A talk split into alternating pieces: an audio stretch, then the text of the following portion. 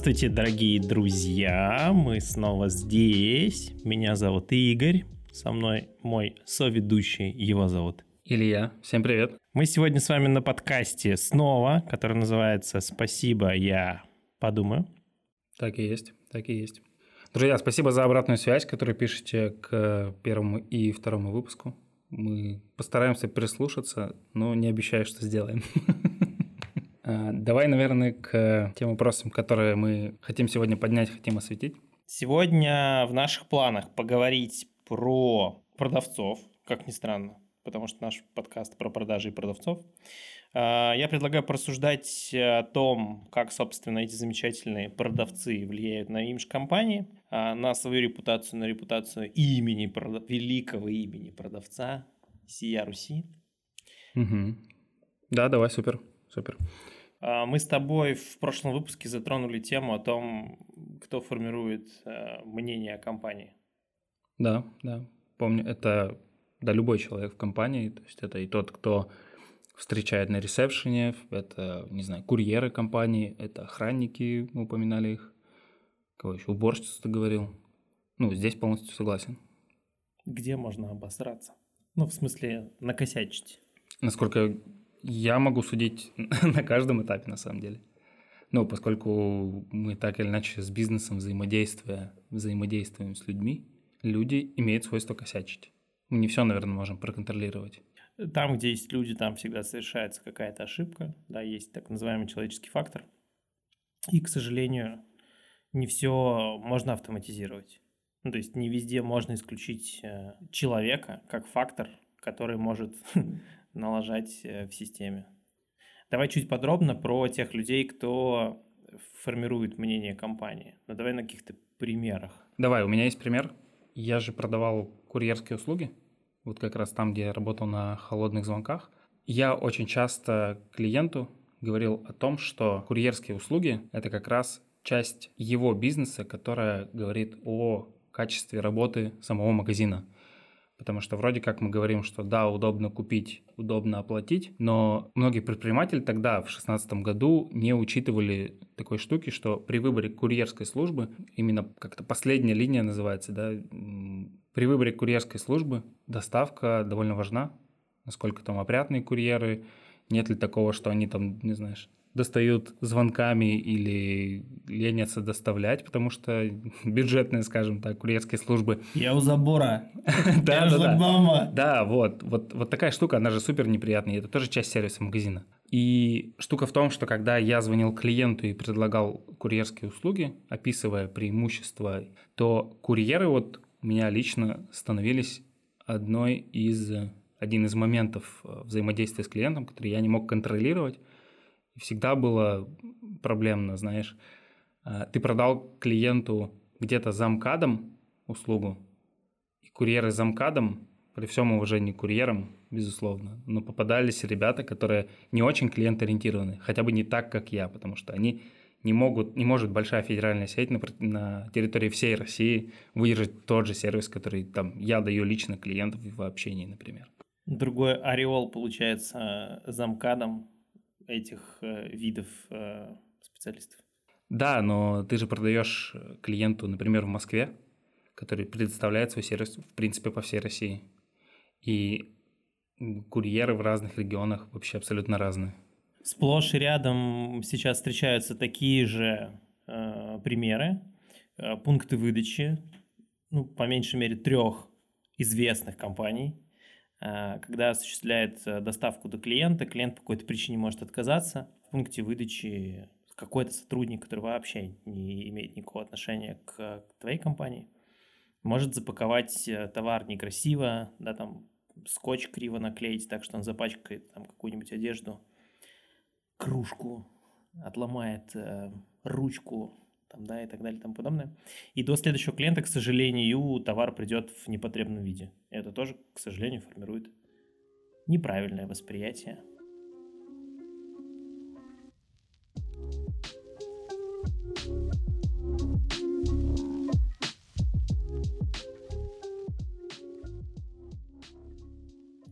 Порассуждаем, как наши коллеги могут повлиять на имидж компании. Здесь добавлю небольшую вещь, что меня всегда учили, что я, когда звоню клиенту или когда еду на встречу, так или иначе представляю не только себя, но и бренд компании, компании в целом. То есть все репутационные вещи, они тоже на мне. Я это впитал с, как ты говорил, с молокой руководителя. Молоком матери или с молокой руководителя, да, все верно. Более того, ты представляешь вообще весь род э, продавцов, специалистов в одном флаконе. Э, для многих не секрет, что люди любят и умеют обобщать. И если они сталкиваются с каким-то негативным клиентским опытом, ставят крест там на месте, на конкретном, да, который они получили, или, возможно, на виде продукции. Они говорят, все телефоны плохие, или там все автомобили плохие, или все книжки плохие. И вообще все продавцы дурацкие. Люди любят обобщать, поэтому, когда ты взаимодействуешь с клиентами, ты репутацию не только своей компании и продукта а подтверждаешь и несешь, но и при этом ты весь род величайших продавцов с миллиардного лет до нашей эры представляешь в одном лице в виде Ильи. Знаешь, я хотел немножко боль высказать. Вот к нам приходят клиенты, которые столкнулись с негативным опытом работы с предыдущим подрядчиком. Они боятся повторения этого опыта, и тебе про него рассказывают, и говорят, что мы не хотели бы так, потому что ты дебил, да? Все верно. Но даже когда ты подходишь к, к этому вопросу и говоришь, чувак, мы честные, ну то есть ты всеми смыслами доносишь, что мы тебя не обманем, мы тебе честно все расскажем, честно все покажем. И я в какой-то момент удивился, что это не работает. Не то чтобы я был наивен, но просто когда ты одно дело ты представляешь, что ты говоришь клиенту честно, и вроде как это крутая фишка, подразумеваешь, что ты сам, когда тебе говорят, что все честно, ты все равно какой-то скептичный в этом плане. И, скорее всего, большая часть клиентов, она также реагирует. Здесь накладывается еще тот фактор, что ты незнакомым людям, которых ты видишь первый раз или слышишь первый раз по телефону или находишься на встрече где-то в зуме, да, первый раз, ты не особо склонен им доверять.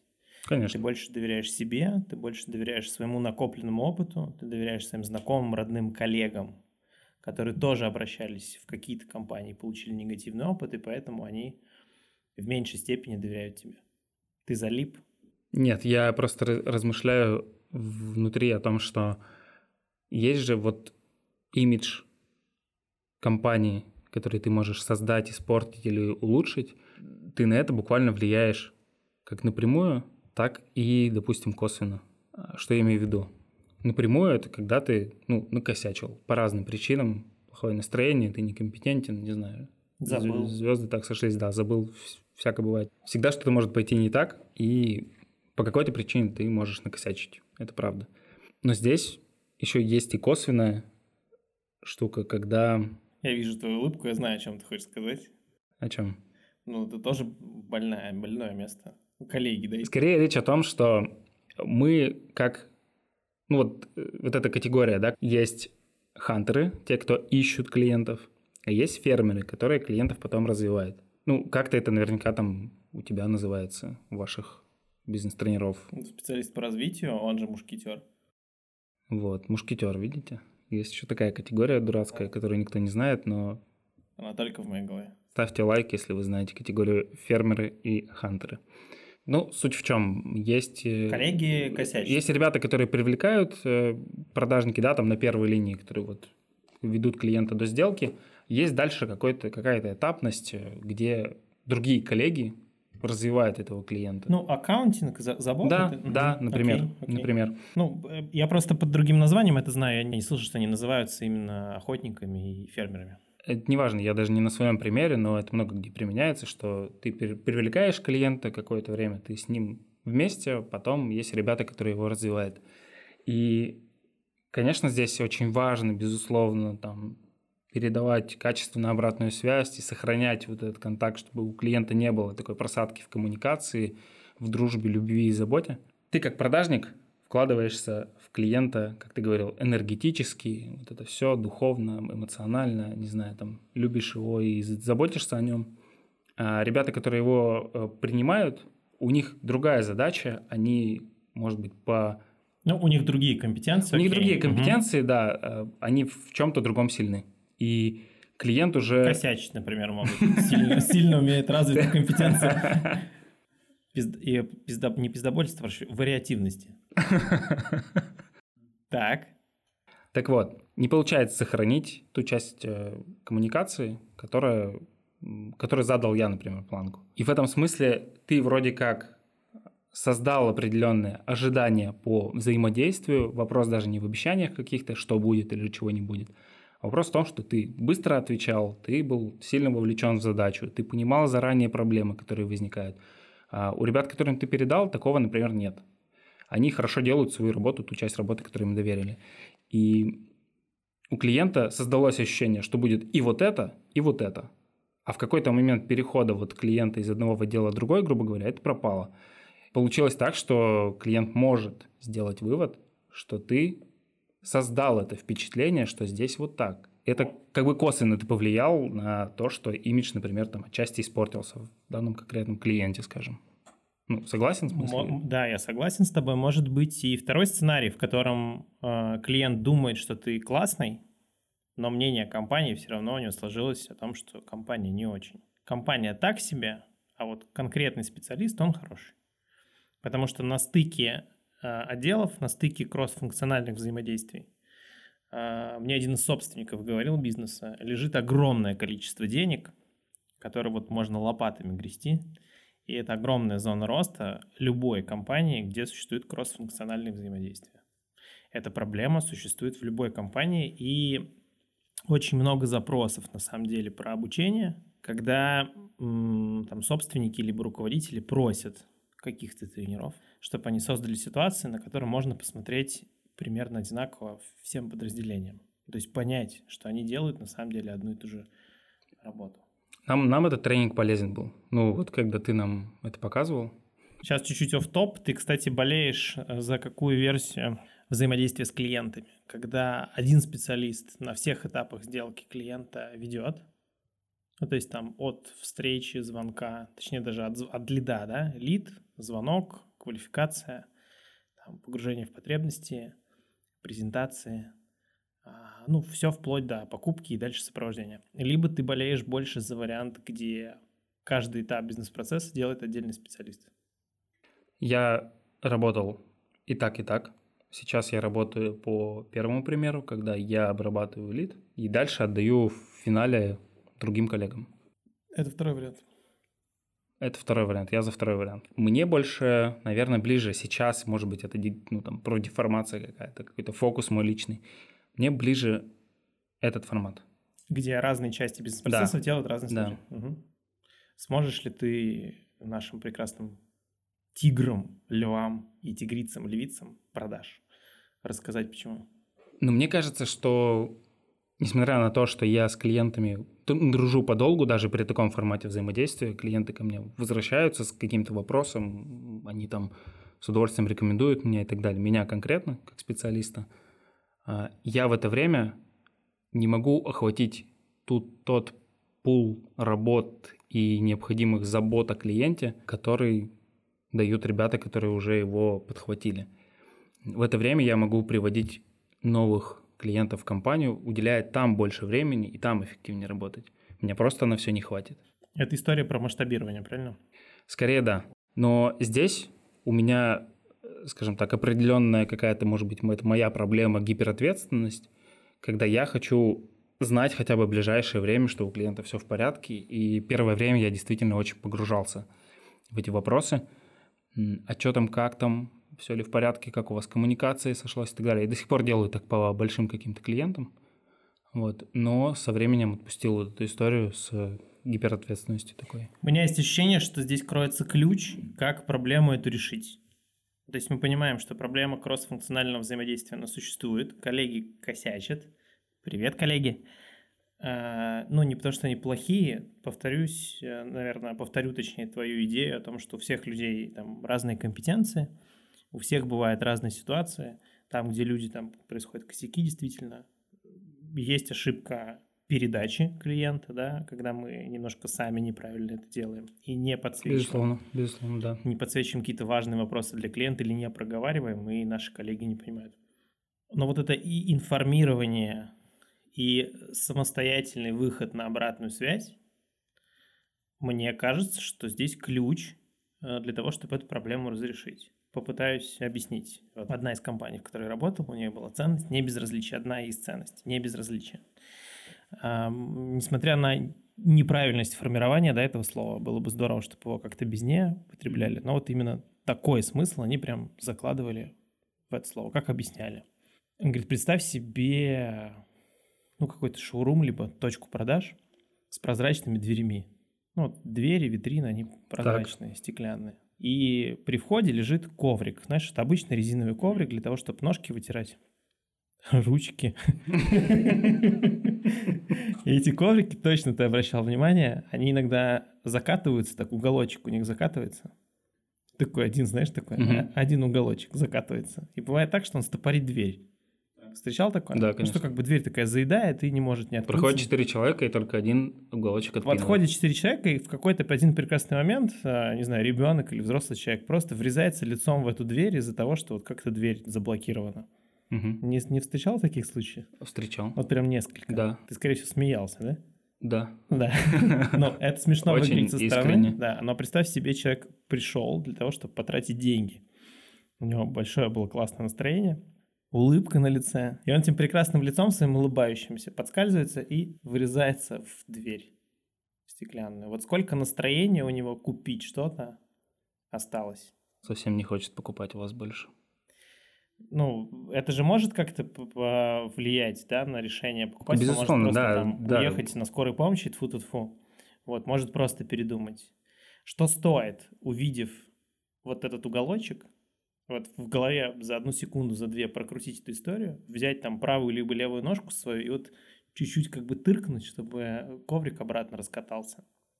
Ну, это же при... ну, нисколько времени не займет у тебя, правильно? Но почему-то не каждый об этом подумает. Поэтому вот компания закладывала ценность не безразличия, объясняла примерно таким примером.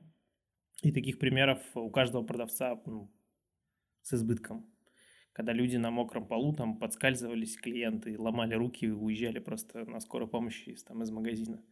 Удобно, если это ортопедический магазин? Конечно. Ехать-то никуда не нужно. Рассуждать про эту историю можно реально бесконечно. И примеров, повторюсь, найдется у каждого специалиста огромное количество. Можно сделать э, вывод там в сухом остатке, и повторить просто идею о том, что неважно на какой должности в компании человек работает, даже если мы говорим про внешних специалистов, которые нанимают под отдельные проекты, каждый из них делает э, часть бизнес-процесса, которая влияет на репутацию не только его самого как специалиста, компании, продукта и вообще продавцов в Российской Федерации и в мире. Расскажу свою историю, она не такая, может быть, там эффектная, как с ковриком. На мой взгляд, это прикольный пример.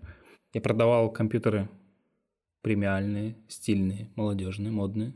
Мы делали клиентам компьютеры на заказ. Несколько миллионов мог стоить компьютер. Средний чек там был там 800-600 тысяч. Кожаные компьютеры, всякие, короче, с подсветками, с всеми делами. Возвращаясь к вопросу имиджа компании. Клиент приехал к нам в офис для того, чтобы лично познакомиться, решил лично приехать. Это был такой уникальный кейс, когда клиент приехал лично. И первое, что он увидел, когда подъехал к офису, особо нет парковки, и здание, короче, это бывшее здание завода, они все выглядят примерно одинаково, там был завод, там, ну, не следят за этим зданием особо. И он приехал покупать туда компьютер за почти лям. Он приехал, и первое, что он мне сказал, Илья, ну и стрёмное у вас здание. Ну, как бы, с чего началась сразу продажа, условно говоря, с того, что имидж, который создала, создала компания, да, о том, что она производит премиальные крутые компы, он увидел здание, и имидж сразу немножко там поплыл. И тут я получил возражение, которое я, конечно, безусловно, ловко обработал. Не знаю, получилось, не получилось, но продажа состоялась. Я такой, ну зато вы отсюда уедете с очень крутым компом. Посмеялись, но я, я был удивлен, что это даже не привет было, это было какое у вас стрёмное здание, типа, знаешь, сходу.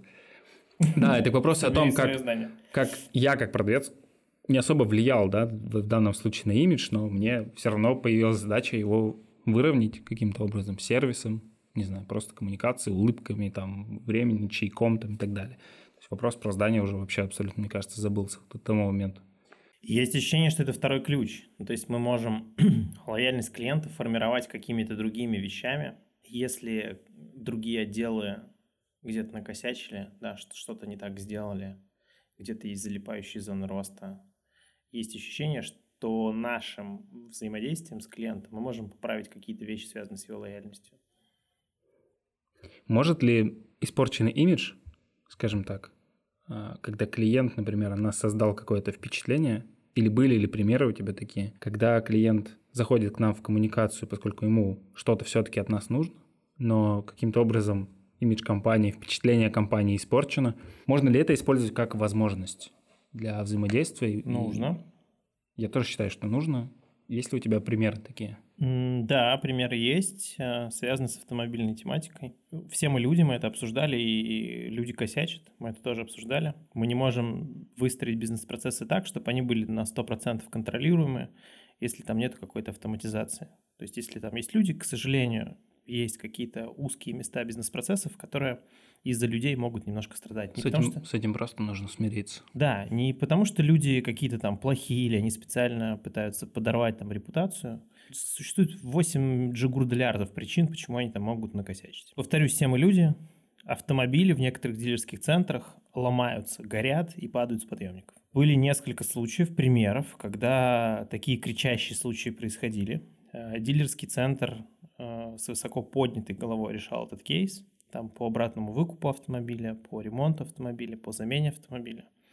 И такие клиенты чаще всего становятся нашими на века. Согласен. Люди устроены таким образом, они там боятся каких-то перемен, они боятся чего-то неизведанного, и это играет небольшую злую шутку здесь в этом кейсе, потому что клиентам будет страшно, очень сильно страшно повторить эту ситуацию у конкурентов. То есть они понимают, как ты выходишь из этой ситуации, а как конкуренты из нее выйдут, выйдут, если у них такой же кейс случится, они, к сожалению, не понимают. И поэтому они отдают предпочтение тебе, потому что, ну, не, не просто потому, что ты вышел из этой ситуации там с высоко поднятой головой, а еще потому, что у них есть страх эту историю повторить где-то в другом месте. То есть они боятся неизвестности, даже несмотря, что мы имеем тут как бы негативный кейс э, в плане падения, например, да, там машины с подъемника, они... Автомобиля. Автомобиля машина с подъемником. Машина стиральная, а автомобиль – это четыре колеса, руль сиденья. Даже несмотря на то, что автомобиль упал с подъемник. Они не боятся вот этой неизвестности, потому что понимают, как негативно этот кейс компания решает, тогда как у конкурентов это прикольный, э, прикольный инсайт. Ну, то есть, понимая это, ты можешь зайти в коммуникацию, там, да, в какую-то негативную коммуникацию, когда клиент там, возражает, кричит, ругается, ты понимаешь, что мы реально накосячили. Это возможность сделать так, чтобы его негативный опыт превратился в позитивный. И понимая, как немножко там работают люди или у людей, как это работает, скорее всего, эти клиенты останутся твоими навеки. Поэтому стоит точно пробовать ситуацию каким-то образом корректировать. Опять же, я не знаю, может быть, я как-то обесцениваю свои примеры, но у меня есть свой пример. В агентствах, э, я не знаю, где еще такое существует, наверняка где-то существует, просто я не знаю. Не любой клиент твой клиент. То есть э, по каким-то чек-листам мы клиента фильтруем, и не все клиенты к нам подходят. По разным причинам. Кто-то не готов там с точки зрения вложения ресурсов, э, кто-то недостаточно компетентен для того, чтобы понимать рекламу на том уровне, на котором работаем мы, кто-то, не знаю, там, имеет совсем небольшой сайт и ограниченный, ограниченный спрос на рынке для того, чтобы с нами взаимодействовать, а мы все-таки под какие-то более серьезные процессы заточены. И в этом смысле э, мы отказываем клиенту, если он нам не подходит. Здесь я для себя понял одну важную вещь, что отказывать клиенту тоже нужно уметь, сохраняя впечатление о том взаимодействии, которое было у нас с клиентом, и с той надеждой, ну или закладывая да, какой-то фундамент в наши дальнейшие отношения, все равно как бы отказывать клиенту. Я для себя выбрал такую стратегию, может быть, конкретных там скриптов не приведу, но основная мысль в том, что мы говорим клиенту – ребята, мы сейчас просто не сходимся, и несмотря на то, что вы маленькие, мы крупные, будет просто проблема в том, что мы не сойдемся по процессу, по взгляду и так далее. И когда вы вырастете, вот мы то самое там агентство, которое вам поможет. Это, может быть, в каких-то моментах звучит более лаконично, в каких-то прям напрямую мы просто говорим клиенту. Но это довольно честно подсвечивает наш подход и нашу экспертизу. Очень часто сталкивался с тем, что клиенты потом, когда вырастают до нашего подхода, когда они понимают, что мы там такого-то уровня, они к нам возвращаются. Это тоже часть, на мой взгляд, часть того, как можно даже при отказе использовать имидж себе во благо. В прошлый раз мы записывали, но ты вырезал ситуацию про продавцов и жизни. Это вот мысль. Это же на 100% бьется с отношения мужчины и женщины. Ну, то есть, когда ты понимаешь, что что-то идет не так, да, честно сесть и поговорить. Ну, то есть это же ситуация, которую с продаж можно перенести на 100% в личную жизнь. Поговорить с человеком, да, почему вы друг другу не подходите, например. Не все так умеют делать, не все будут смелыми это сделать. Оставив а, репутацию, да, свою личную, и выйти из этого с высоко поднятой головой. Остаться, так сказать, друзьями. Как мерзко. А вот еще в догонку тебе один пример, вот на твою же историю. Ты говоришь, я принижаю немножко свои примеры. Вот, это хороший пример, который ты приводишь. А, не так давно был диалог с прекрасным HR-специалистом, специалистом по подбору. Ксения Юрьевна, тебе привет большой. Насколько важно доводить собеседование до конца с кандидатом, если ты понимаешь, ну где-то уже в начале, что вы, скорее всего, не подойдете друг другу. Что думаешь? Насколько важно доводить до конца? Да. Ну, важно. Допустим, мы общаемся с тобой, ты меня нанимаешь на работу. Где-то через три минуты собеседования ты понимаешь, что у меня мало компетенций, нет релевантного опыта, или он там маленький, либо там по каким-то другим критериям я не подхожу в твою компанию. По ценностям, может, я не бьюсь с тобой. Ты через три минуты это понял.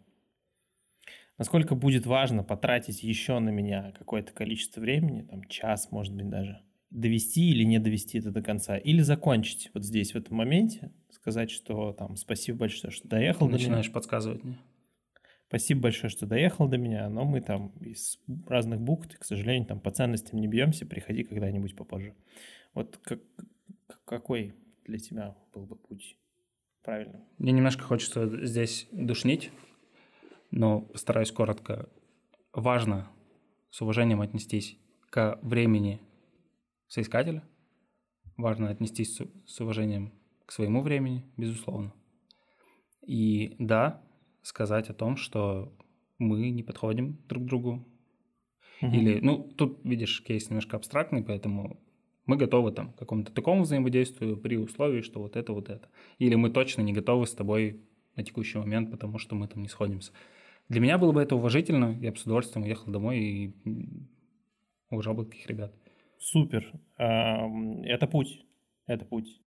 Но представь себе на секунду, во-первых, в течение трех минут мы можем совершить ошибку, да, когда оцениваем кандидата. Ну, то есть бывает, что нам недостаточно времени для того, чтобы компетенции его прочекать. А второе... Опять я попался в ловушку бизнес-тренера. Смотри, смотри, здесь нету правильного ответа, я просто рассуждал с тобой. А второе, попробуй подумать о том, что этот соискатель может быть твоим промоутером.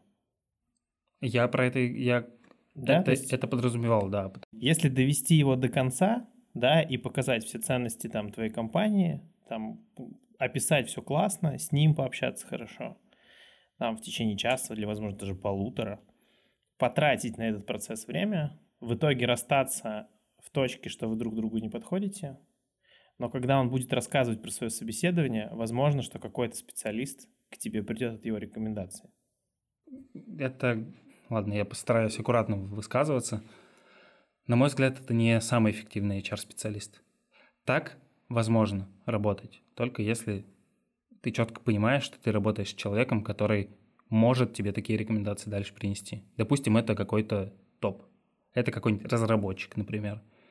А, ну, с, каки- с каким-то разработчиком вы не сошлись. Но это комьюнити, которое он может, да, там, вкинуть и при- при- пригнать тебе кого-то. Uh-huh. Но если это э, рядовой специалист, безусловно, нет. С уважением к ребятам, но таких э, специалистов HR в день просматривают довольно много. Если ты будешь вкладываться в каждого такого человека, ты будешь неэффективным HR.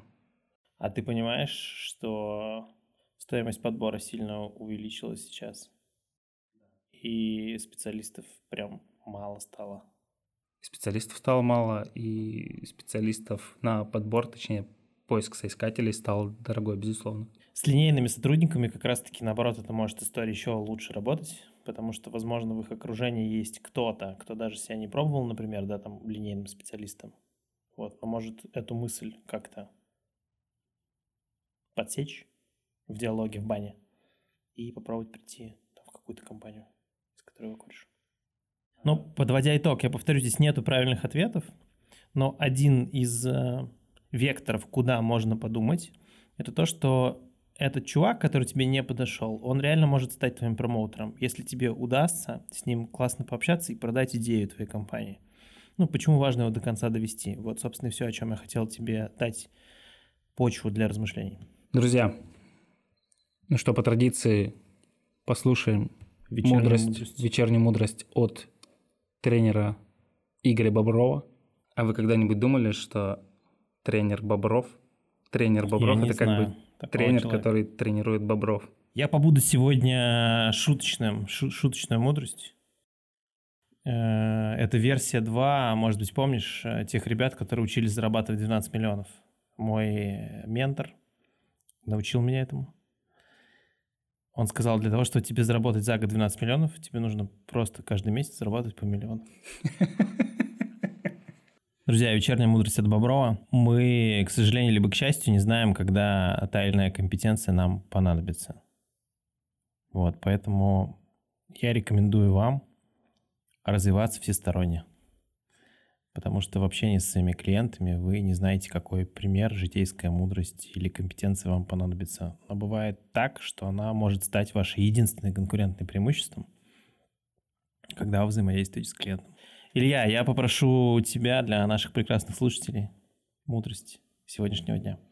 Друзья, имидж решает, безусловно, но очень важно в этом имидже не не быть душными и формальными, и иногда, иногда, если у вас в компании существуют какие-то стандарты, если у вас существуют какие-то правила, от которых вы никогда не отступаете, иногда можно и нужно от них отступить.